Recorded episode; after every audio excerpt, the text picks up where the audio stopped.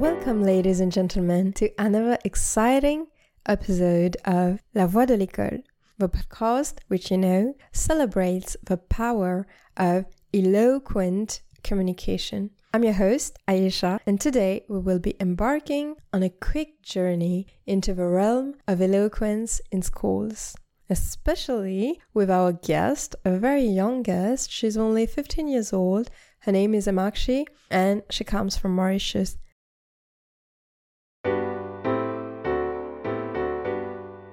So, Emakshi, could you tell us a bit more about yourself? My name is Emakshi Chanwan. I live in Vacoas in Mauritius. I am 15 years old and I go to Sir Abdool Raman Osman State College. Emakshi, I'm very, very happy that you have decided to participate on this podcast with us. You represent a lot of youngsters who are in Mauritius and elsewhere who are just starting to understand the importance of communication, of expressing correctly and properly our feelings and our point of views. Well, you already know it. At L'Art de Dire, we have a ritual which we like to do with every one of our guests. So today we'll be asking you the same question. What do you like to do? What is your favorite activity? What is the emotion which represents you completely 100%? And of course, what is the one ideal place which you consider to be your your spot? The nature as I like going trekking and it also helps to relax. I like reading books and also traveling around the world to explore the new places and cultures. Determination as I am always determined to do something. Thank you, Makshi. Ladies and gentlemen, you've understood that this episode is going to be in English. It's not going to be a very long episode, it's going to be quite a short one. And whether you're a student, a parent, an educator, or simply someone fascinated by the art of effective communication, I promise you that this episode is going to be as insightful and inspiring as the other episodes may have been. And especially today, we are very lucky to be able to, you know, show the point of view of a young 15 year old. So let's dive into it, if you will. Emakshi, how would you describe eloquence and why do you think it is important in school?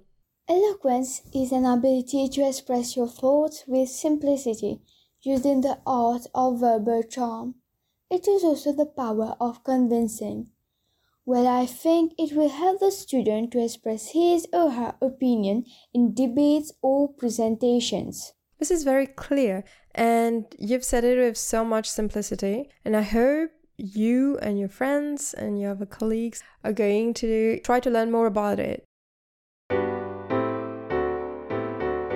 I'm going to move on to my second question. What techniques do you use to improve your public speaking skills at school that you know you could share with our listeners today? Reading aloud and also taking part in presentations. Definitely. I can't stress enough the fact that reading aloud is so, so important.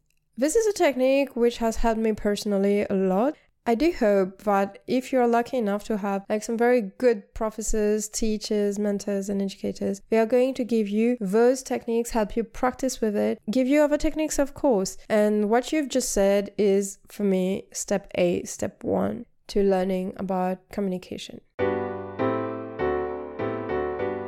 My third question to you is how do you deal with the stress or you know nervousness of public speaking at school and what advice would you give to our students who struggle with this Whenever I feel stressed or nervous, I will take a deep breath in and say to myself that I can do it. Thank you, Emakshi. This is also very important to say because at times, even adults, of course, tend to go straight without any pauses and silence to answer a question in public or you know do an impromptu uh, presentation or just talk. And we know how difficult it is. And whenever you feel like you're having a panic attack just take a deep breath Someone once told me that when you go on stage, even if you can see people staring at you and they're waiting for you, do not worry, they will still wait for you, even if you take 10 seconds or 15 or even 30 seconds. Take a deep breath, like big, long breaths, and inhale and exhale, and this will just help your heartbeat slow down, you to compose yourself, and start fresh with the right amount of energy. What are the benefits that you've seen from developing your public speaking skills at school? Would you be able to share some of them with us? I can express my opinion freely without being afraid to stand in front of a big crowd. Public speaking helps students to build their confidence. It empowers students to see themselves in different ways. It also helps in communication skills. It helps to develop leadership skills to overcome fear of facing a big crowd. It also helps in career advancements as it indicates creativity and critical thinking skills. Of course, of course. Yes, definitely. I absolutely love what you just said. And I think it will help other people, other youngsters like yourself, to understand this and dive into it and just start doing presentations, even if they're scared about it, because it does empower us.